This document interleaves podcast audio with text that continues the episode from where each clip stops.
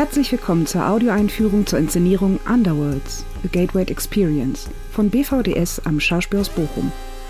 Mein Name ist Jasmin Magames und ich bin die betreuende Dramaturgin dieser Performance. Hinter dem Akronym BVDS stecken das niederländische Künstlerinnen-Duo Susanne Borath und Bianca van der Schoot die seit dem Abschluss ihres Studiums an der Mimenabteilung der Amsterdamer Akademie für Theater und Tanz im Jahr 1999 zusammenarbeiten. Sie stehen für ausdrucksstarke, körperliche, gewagte und äußerst visuelle theatralische Installationen, die sich um die Kämpfe und Herausforderungen drehen, denen die Menschen in der heutigen mediengesteuerten Welt ausgesetzt sind. Ihre Arbeiten bewegen sich im Zwischenraum zwischen dem musealen White Cube und der theatralen Blackbox. Im Schauspielhaus Bochum sind sie seit der Spielzeit 2021-2022 für ihre Arbeit Headroom bekannt. Underworlds, A Gateway Experience ist eine Live-Performance, kann aber auch als Sound- und Videoinstallation gesehen werden, die von einem Ensemble aus Avataren, realen Körpern und Objekten verkörpert wird. Die Performance bezieht sich sowohl auf die Popkultur als auch auf die griechische Mythologie und verschmelzt rituelle Weissagung mit Reality-Shift-Tutorials. Es war einmal vor langer, langer Zeit. So beginnen die meisten Märchen, die wir kennen. Aber das Märchen, welches wir in Underworlds erzählen, ist viel älter als zum Beispiel die der Gebrüder Grimm. Lucius Apuleius Maudarensis schrieb das Märchen von Amor und Psyche im englischen Eros und Psyche im zweiten Jahrhundert nach Christus und erzählt eine Geschichte von Göttern, Prüfung und der Liebe. Die junge Psyche ist die jüngste und schönste Tochter eines Königs. Ihre Schönheit übertrifft sogar die der Göttin Venus, der wahrhaftigen Göttin der Schönheit, deren Verehrung der Menschen abnimmt, da diese nur noch die Schönheit Psyches preisen. Eifersüchtig und erzürnt trägt diese ihrem treuen Sohn Amor, dem Gott der Liebe, auf, Psyche sich durch einen seiner göttlichen Pfeile die mit einem Stich jeden dazu bringen können, sich unsterblich in das nächstgesehene zu verlieben, in einen ungeheuerlichen und hässlichen Mann verlieben zu lassen. Amor, der sich selbst mit einem seiner Pfeile sticht, erliegt der überirdischen Schönheit des Mädchens und lässt sie ohne das Wissen seiner Mutter in sein märchenhaftes Schloss entführen. In diesem Schloss sucht Amor sie Nacht für Nacht auf. Tagsüber verschwindet er jedoch, so dass Psyche nie ihren Geliebten bei Licht gesehen hat. Einzig umgeben von körperlosen Bediensteten wird Psyche zusehends einsamer, so dass Amor ihr den Besuch ihrer älteren Schwestern gewährt. Auch wenn er sie warnt, sie dürfe sich nicht von den Schwestern verleiten lassen, herauszufinden, wer er sei. Die Schwestern sind zunächst froh, Psyche wohlbehalten vorzufinden, jedoch alsbald von Neid verzehrt. Bei einem weiteren Besuch gelingt es ihnen, das naive Mädchen, das mittlerweile ein Kind erwartet, davon zu überzeugen, dass Amor in Wirklichkeit eine grässliche geflügelte Schlange sei, weswegen er nie bei Tageslicht gegenübertrete, und er überdies beabsichtigte, die Schwangere zu verschlingen. Aus Angst befolgt sie den Rat ihrer Schwestern und wartet in der Nacht mit einer Öllampe und einem Messer auf ihren Mann. Als sie ihren Geliebten beleuchtet, erblickt sie aber nicht das erwartete Ungeheuer, sondern den schönen Körper des geflügelten Amor. Sie sticht unachtsam ihren Finger an einem seiner Pfeile. Psyche ist von Liebe zu ihrem göttlichen Gatten überwältigt und merkt daher nicht, wie ein Tropfen heißen Öls auf Amors Schultern fällt. Der Gott, der aus Liebe zu ihr, seiner Mutter, ungehorsam gewesen ist, fühlt sich hintergangen, fliegt davon und lässt Psyche untröstlich zurück. Venus ist voller Wut darüber, dass ihr Sohn ihre Befehle missachtet und stattdessen mit Psyche ein Kind gezeugt hat. Sie macht das Mädchen ausfindig und zwingt es, verschiedene lebensgefährliche Aufgaben zu erfüllen. Bei der letzten Aufgabe lässt Psyche sich aber von dem Wunsch, ihren Geliebten zurückzuerobern, überwältigen. So öffnet sie das Kästchen, das eine für Venus bestimmte Schönheitssalbe enthalten soll, und fällt in einen todesähnlichen Schlaf,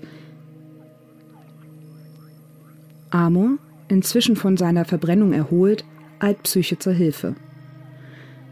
Da er sie noch immer liebt, scheucht er mit seinen Flügeln den Todesschlaf wieder in das Kästchen, so dass Psyche auch die letzte der ihr gestellten Aufgaben erfüllen kann.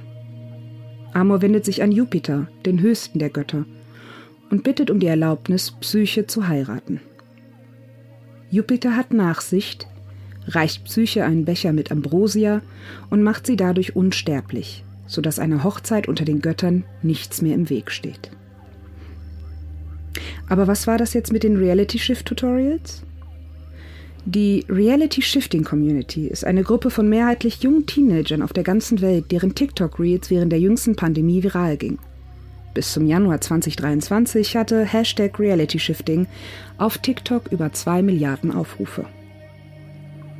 Egal ob Romane, Filme oder sogar alte Märchen.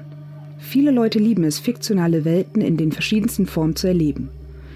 Eine der schönsten Seiten der Fantasie ist schließlich, dass in ihr alles möglich ist. Sie ist ja nicht real, man kann sie zwar in der Vorstellung, aber niemals in der Realität erreichen. Oder etwa doch? Reality Shifting bezeichnet einen Trend, in dem Menschen behaupten, dass man in andere Welten eintauchen und in ihnen leben kann. Unter den richtigen Hashtags finden sich Tausende von Tutorials, also Anleitungen, mit denen man, wenn man die einzelnen Schritte ganz genau befolgt, in seine eigene gewünschte Realität eintauchen kann. Die Desired Reality oder kurz DR. Auf den ersten Blick ist das Prinzip auch ganz simpel. Man stellt sich seine DR möglichst genau vor. Am besten schreibt man sich vorher die Realität in all ihren Einzelheiten in einem Skript auf. Und dann wendet man vor dem Schlafengehen eine der vielzählig beschriebenen Methoden an, um in der DR, also dem gewünschten Szenario, aufzuwachen. Eigentlich bedient sich Reality Shifting also einer Form von Meditation, um in andere Welten zu gelangen. Das Ganze basiert auf der metaphysischen Theorie eines Multiversums, also der Existenz von unendlich verschiedenen Dimensionen und alternativen Realitäten.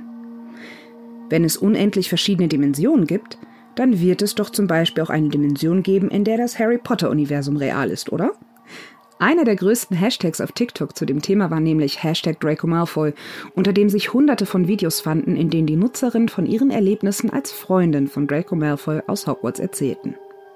Also nochmal von vorn. Jede Realität existiert bereits, alles, was wir uns vorstellen können, ist an irgendeinem Punkt im Multiversum real. Und Reality Shifter nutzen ihre Techniken, um im Schlaf ihr Bewusstsein in eine dieser alternativen Realitäten zu transferieren. Also lenkt man sich durch das Skripten der DR nicht in eine beliebige Realität, einen beliebigen Traum, sondern gezielt in die gewünschte. Was also, wenn sich ein junges Mädchen in die Welt von Amon Psyche shiftet? Underworlds erzählt die Geschichte eines jungen Mädchens, welches sich selbst auf ihre Heldinnenreise macht, mit Göttern wandelt und sich unsterblich verliebt. Und wenn die verschiedenen Stationen von Psychos Reise wie Level in einem Computerspiel sind, dann muss sich unsere junge Heldin jedem Level stellen, die Rätsel lösen und die Quests erfüllen, um am Ende am Ziel anzugelangen, ihrem Geliebten. Deshalb wurden für Underworlds die Körper der Performerinnen 3D gescannt und diese Modelle in eine Game Engine gefüttert. Dadurch entstanden digitale Avatare, die auf der großen Videoprojektion mit den realen Körpern auf der Bühne interagieren und die Reise ins Unterbewusste visuell erfahrbar machen. Und so arbeiten BVDS weiter an der Sprache der Bilder. Denn die Bildsprache oder auch die Sprache der Träume ist eine globale Sprache, die jeder kennt. Die innere Welt unserer Träume anzuzapfen ist etwas, was wir alle als Kinder ganz natürlich getan, aber beim Älterwerden vergessen haben. Einer grammatikalischen Sprache zu folgen bedeutet auch, rational zu denken. Eine andere Form des Denkens, die auch viel älter ist, ist die Imagination. Es ist der Prozess, mit dem die rechte Gehirnhälfte unsere Sinneserfahrung ins Bewusstsein umsetzt. Die Erfahrung spricht immer in der Sprache der Sinne zu uns. Die Vorstellungskraft beeinflusst das Körperliche und umgekehrt. Menschen, die die Vorstellungskraft kraftvoll einsetzen, können sich geistig bewegen. Sie können den Verstand bewegen. Sie sind in der Lage, ihr Bewusstsein an einen anderen Ort zu versetzen und gleichzeitig im Hier und Jetzt präsent zu bleiben. Das Theater ist einer der wenigen Orte, an denen wir diese alten, schon schamanistischen Praktiken des Träumens und der Gedankenreise nutzen können.